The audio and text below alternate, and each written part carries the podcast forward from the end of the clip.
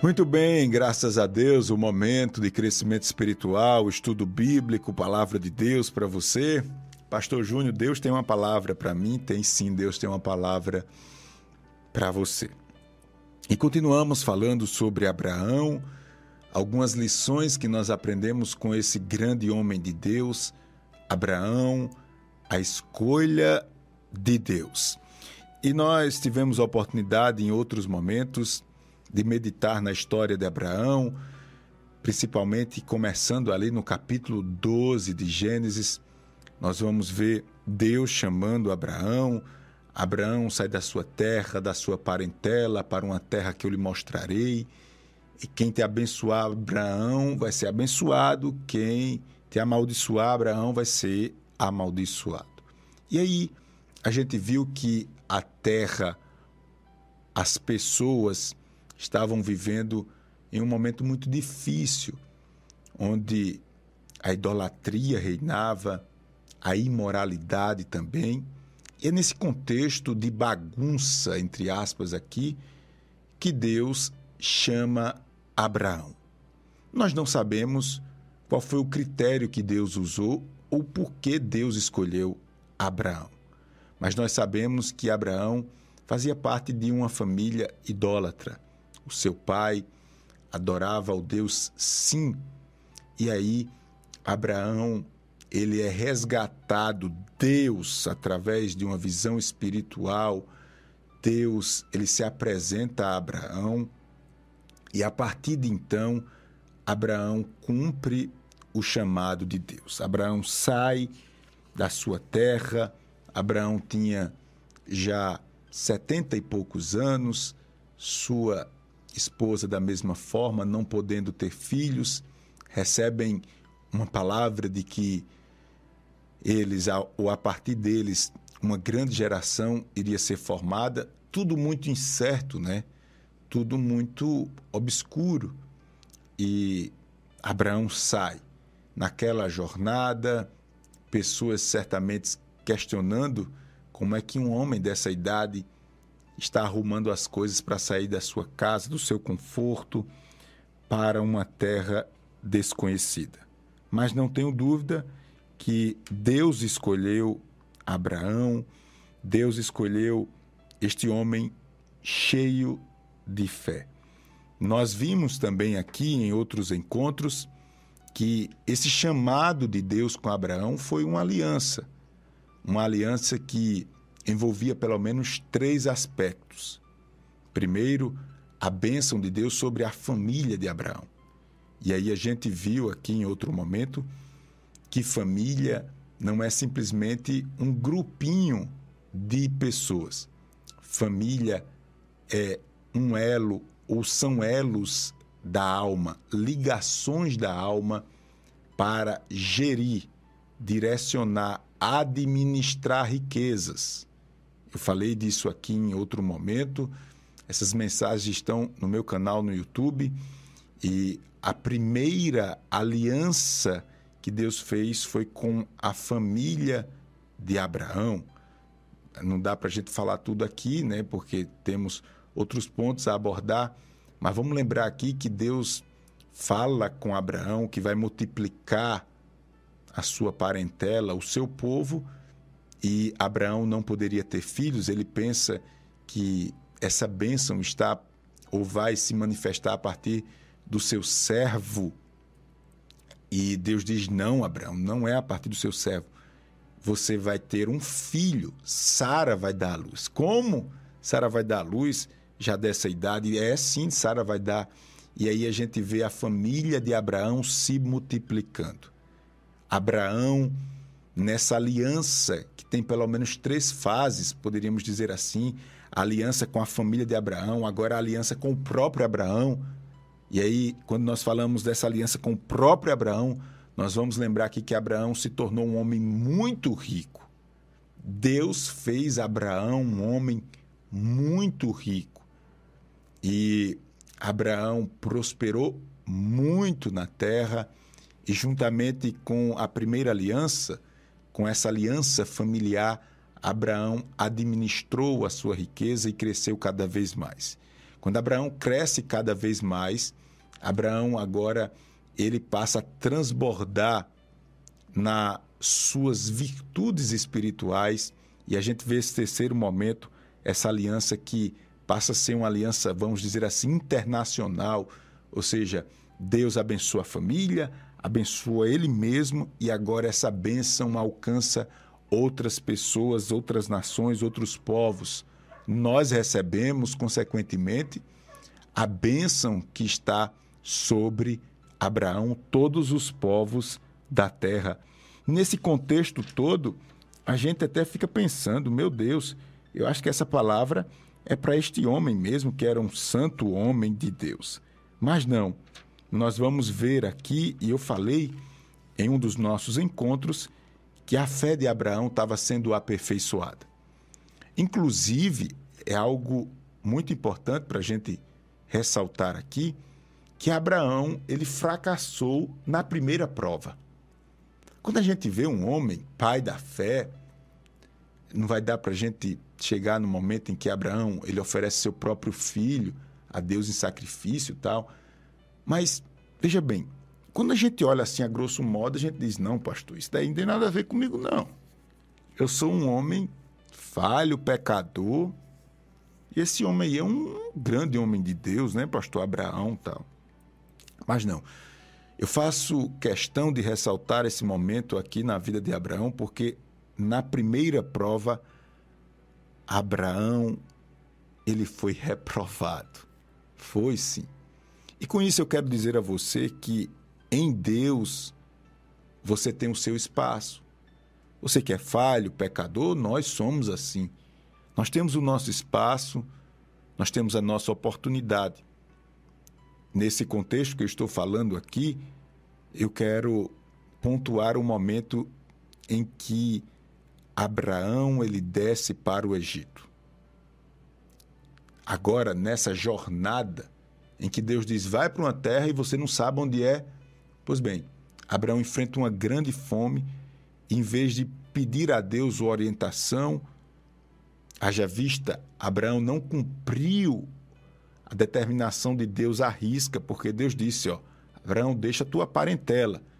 A parentela de Abraão eram homens e mulheres extremamente idólatras, mas ele traz parte da sua família desobedecendo a orientação de Deus, lá do capítulo 12, porque Deus diz: ó, deixa todo mundo para trás. Deus tinha os seus planos com isso, mas ele não obedece, ele vai pagar um preço por, por isso.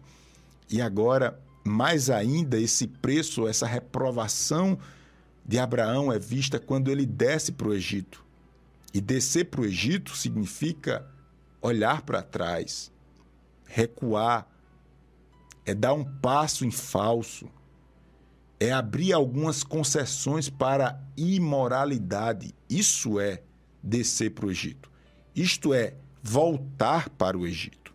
E lá no Egito, Abraão teve que se apegar à sua habilidade de engano, porque ele mentiu e tal, disse que era que a sua mulher não era sua mulher, era sua irmã e tal e tal. Foi uma confusão maior do mundo, problema e mais problema. Mas Deus resgata Abraão com a sua misericórdia, eu falei isso em outro momento.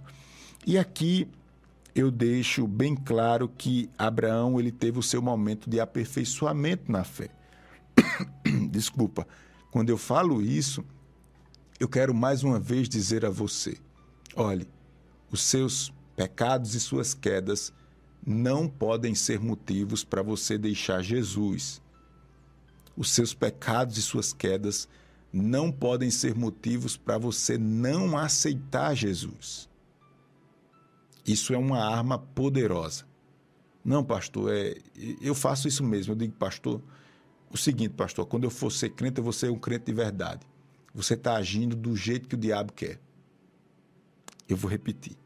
Você que diz assim, ah, pastor, mas eu não tenho jeito, não, porque eu tenho tanto problema tanto pecado, tanta dificuldade que eu mesmo nem quero mais ir para a igreja, escuta a rádio às vezes. Não quero saber disso, não, pastor. Você está agindo do jeito que o diabo quer. Não é para estar com Jesus e buscar Jesus os perfeitos, não. São os doentes, os falhos, aqueles que precisam de maturidade espiritual, esses devem buscar a Deus. Esses devem buscar a Deus. Esses devem perseguir, persistir nessa busca constante. Abraão não desistiu, mesmo sendo reprovado na primeira prova, desceu para o Egito. Isso você encontra lá no capítulo 12. Mas eu quero dar mais um passo à frente com a bênção de Deus, pedindo direção de Deus, agradecendo a Deus pelos irmãos que estão nos acompanhando nesse momento. Mas eu vou mais adiante e agora eu finalizo esse estudo registrando algumas lições que nós aprendemos com Abraão. Desculpa. Algumas lições que nós aprendemos com Abraão. Diante desse rápido relato que eu fiz aqui, dos outros estudos, a gente vê que a sensação que nós temos, e é verdade, é que parece que Abraão estragou tudo. Tanto esforço, deu o primeiro passo em busca daquilo que Deus tinha feito, mas se a gente fosse dar uma nota a Abraão, a nota não era muito boa, porque Abraão fracassou. E talvez quando você ouça eu falando isso, você se sinta talvez até um pouquinho melhor, né? Mas a Bíblia diz: cuidado, você que está de pé, cuidado para que você não caia. Não é motivo para você se achar, talvez por um momento, né? Mais à vontade, dizer: tá vendo, Abraão também errou e tal. Olha, eu não não, não pratico esse tipo de erro, de engano, de mentira, e talvez por um momento o seu sentimento seja eu sou um pouquinho superior, né? Às vezes vem, mas não. Não é assim. Abraão, diante de Deus, ele era um homem que iria ser tratado e se tornaria um exemplo de fé. Aqui, diante de tudo que nós falamos, eu vejo que algumas coisas acontecem na vida de Abraão e que acontecem também na nossa vida. E para isso nós precisamos ter muita habilidade para saber administrar as nossas necessidades, bem semelhantes às necessidades que Abraão enfrentava. Primeira lição que eu aprendo é que todos nós enfrentamos fome. Você lembra lá atrás que eu disse que a primeira prova de Abraão foi a fome? Pois bem, espiritualmente falando, todos nós enfrentamos a fome. E tem algumas fomes bem severas, algumas fomes que são como uma puxada de tapete para a gente cair. São algumas necessidades, são algumas necessidades. E diante dessas necessidades, eu quero dizer a você, diante dessas fomes ou necessidades que você passa, fomes entre aspas, eu quero dizer a você que Deus está pronto para te resgatar. Você precisa de ajuda. Tem algo dentro de você que é muito mais forte do que simplesmente uma decisão sua, isto é, uma decisão sua não pode resolver essa necessidade que você tem tão extrema. As suas promessas diante dos homens, diante da sua família, não vão resolver essa necessidade extrema que você tem. Só você e Deus sabe. Imagine agora a necessidade de uma pessoa que recebe um diagnóstico de um médico. E aí eu estou chamando isso de fome, né? Trazendo aqui à tona a história de Abraão. Imagina uma pessoa que recebe agora um diagnóstico de um médico desfavorável, você diz, ó, o médico diz, sua situação é essa. E agora? Quem pode dimensionar as necessidades da sua alma? Quem pode dimensionar a fragilidade das suas emoções diante de um negócio desse? Quem pode dimensionar suas necessidades diante de um divórcio, por exemplo? Quando você vê Deus dizendo que aquilo que Deus uniu não separe o homem, e você está vendo as circunstâncias e os problemas da vida lhe separando do seu cônjuge, quem pode dimensionar esta fome, entre aspas, essa necessidade da sua vida? É, por exemplo, o desemprego, a morte de uma pessoa da sua família, uma pessoa próxima, uma pessoa amável, uma pessoa amada. As fomes, como nós estamos dizendo aqui, elas vêm para nos provar. São as nossas necessidades. E que necessidades, hein? Mas as nossas fomes e necessidades não vêm só para nos provar ela vem também para nos fortalecer. E Abraão foi fortalecido e Abraão aprendeu algumas lições através do sofrimento, lições tremendas. Tem dor, tem, mas tem aprendizado. Tem dor, tem, mas tem humildade. Tem dor, tem, mas tem o socorro de Deus. Deus está dizendo com essa palavra, meu filho, eu estou vendo tudo. E vai passar. Vai passar. Esse Egito vai passar. Esse engano vai passar. Essa rejeição vai passar. Aleluia. Você está sendo provado, mas você vai ser aprovado. E se cair, e se sua nota não for tão boa nesse processo de provação, o que é que eu faço, pastor Júnior? Continue. Porque com Abraão foi assim, a nota dele foi quase zero. Mas foi um homem que Deus olhou para ele como olha para você. Foi um homem que permaneceu. Diante desta palavra, eu sei que Deus ele nos socorre diante das nossas necessidades. Eu aprendo e dando um passo mais adiante aqui que todo Abraão ele luta com uma fraqueza. Você, Abraão de Deus, qual é a sua fraqueza, hein? Eu luto contra as minhas fraquezas. Abraão também. Quando eu falo isso, eu estou falando da gente. Eu estou falando das pessoas que servem a Deus, das pessoas piedosas, das pessoas que buscam a verdade, que buscam amar a sua família, respeitar as coisas sagradas, mas que essas mesmas pessoas têm muitas imperfeições e muitas falhas.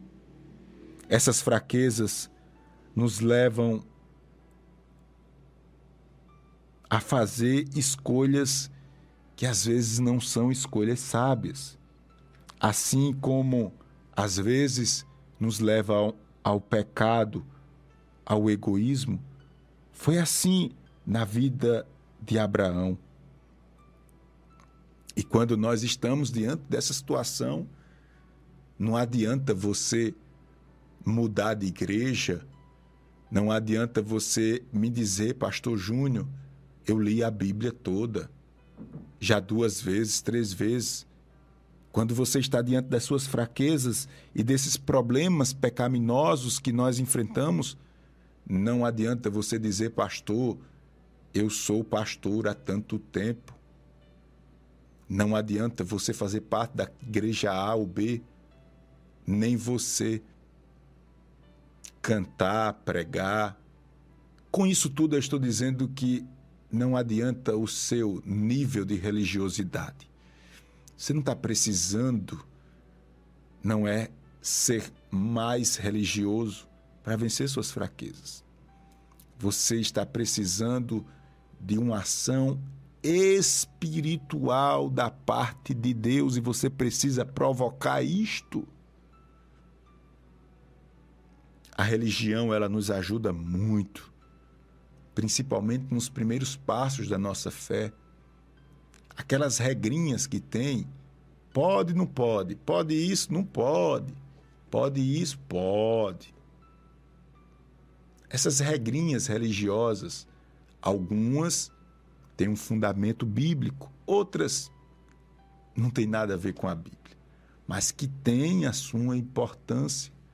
Mas quando nós estamos diante das nossas fraquezas, daquelas fraquezas que corroem a nossa alma, e parece que eu estou vendo aqui Abraão no momento em que ele chega e diz para sua esposa, ó, vamos enganar e vamos dizer que você é minha irmã. Tudo bem. No primeiro momento, Abraão estava se apegando ao engano para lhe dar mais tempo, sei lá, de não colocar a sua vida em risco. O rei do Egito, vamos lembrar aqui, ele agora toma Sara e Sara, que era esposa de Abraão, faz parte nesse momento do harém do rei do Egito. Imagine enquanto Sara estava lá no harém, junto com outras mulheres, prostitutas ou desse nível aí. Imagine como Sara, depois daquele momento, ela se encontrava ou ela pensava: onde está agora o meu esposo Abraão?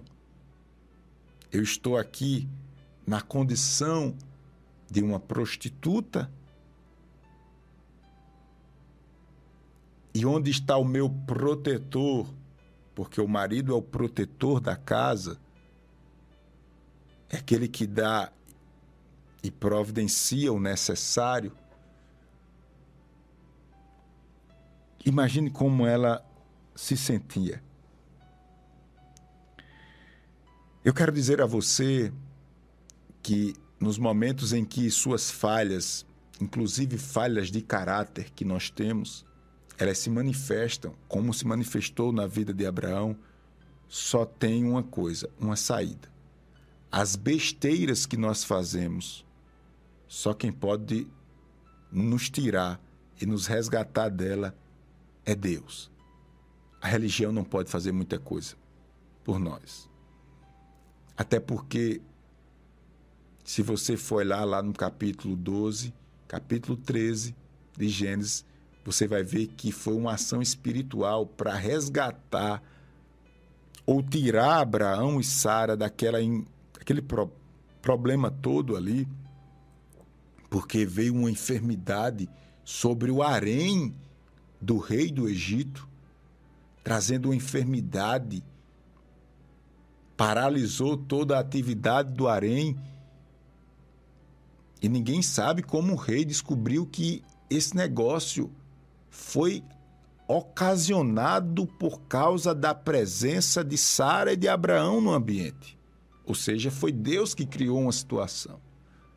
Deus criou uma situação espiritual e todos ficaram enfermos menos Sara. Então o rei disse: Ah, tem alguma coisa aí. Vê Abraão. Abraão também está em ordem. Não está enfermo, nem Sara. Todas as minhas mulheres no harém estão enfermas, então tem alguma coisa. Deus criou essa situação e Abraão ainda saiu ali com muitos bens materiais. Saiu mais rico do que entrou. Ou seja, uma situação que aparentemente estava tudo perdido, Deus criou uma situação favorável mesmo diante do erro, da falha, do engano e pererê, pererê de Abraão. Eu estou dizendo a você que Deus vai usar as suas fraquezas, eu não sei como, mas Ele vai usar. Não abra mão dele, essa é a lição que nós aprendemos de Abraão, mas aprendemos também a grande lição da fome de Abraão, ou seja, não só as nossas fraquezas, mas as nossas, as nossas necessidades mais íntimas. Deus, Ele trata. Isso não é motivo para você ter vergonha de Deus e você abandonar a Deus. Por fim, eu concluo agora esta palavra. Cuidado. Porque você já parou para pensar que os nossos erros não envolvem só nós mesmos? Isto é, que eu quero dizer é que os nossos erros, eles sempre levam sofrimento para as pessoas que nós amamos. A atitude de Abraão fez com que a sua esposa sofresse muito. Isto é, toda vez que você erra e peca, você coloca pessoas amadas em risco. Eu vou falar de novo. Toda vez que você erra e peca, você coloca pessoas amadas em risco. Eu lembro aqui da história de da baleia, como é de eu esqueço aqui, de como é o personagem da baleia que foi fugiu aqui da mente. Alguém fala aí para eu lembrar aqui para eu falar. Aquele personagem da baleia lá. Oh, meu Deus, fugiu aqui da mente. Mas alguém vai me dizer aqui nos recados. E aí, a gente vê que Deus tinha mandado Jonas, obrigado. A gente vê que Deus tinha mandado Jonas e para uma cidade, Jonas agora vai para outro destino. E daqui a pouco, o barco que Jonas estava é agora surrado por uma grande tempestade. Jonas, obrigado. Tá chegando aqui Jonas, Jonas, Jonas, Jonas. É surrado agora por uma grande tempestade. E as pessoas estavam perdendo tudo. E as pessoas estavam a ponto de perder suas vidas. Quando as pessoas procuram Jonas, Jonas está dormindo.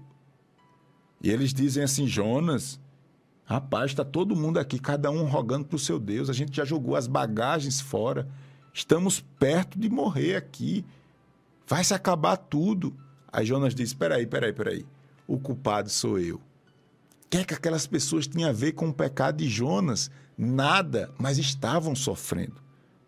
Eu quero dizer a você aqui, você que me ouve, principalmente você, homem, homem, que diante de Deus você é o guardião da sua casa, o protetor, aquele que providencia o necessário. Sua família está sofrendo porque você tem sido irresponsável. Você tem se entregue ao pecado e à cobiça e à vaidade e tudo mais, você está envergonhando sua família. O pecado é seu, mas seus filhos estão sofrendo. O pecado é seu, mas sua família está sendo envergonhada. É o que estava acontecendo aqui. Abraão, que besteira é essa? Agora você está colocando em risco uma pessoa amada, Sara. O bom foi que o rei do Egito não tocou em Sara. Mas Sara ficou em risco. Guarda essa palavra no seu coração. A gente poderia falar, tem muitas lições belíssimas aqui sobre Abraão, mas eu concluo dizendo a você: seu erro, suas falhas, suas dificuldades não podem se separar de Deus, o teu Pai mas na frente, Abraão é reconhecido como pai na fé. O segredo não é ser mais forte, não é ter mais capacidade, não é ser, entre aspas, mais santo do que os outros. O segredo aqui da fé é a permanência. Isso. Permanecer, pastor. Eu vou permanecer como Abraão, tendo ainda muitas incertezas mas eu vou permanecer. Permaneça. Porque Deus tem uma aliança muito grande e particular com você. Que Deus nos abençoe. Que Deus nos ajude. Em nome de Jesus. Amém. Amém. Glória a Deus.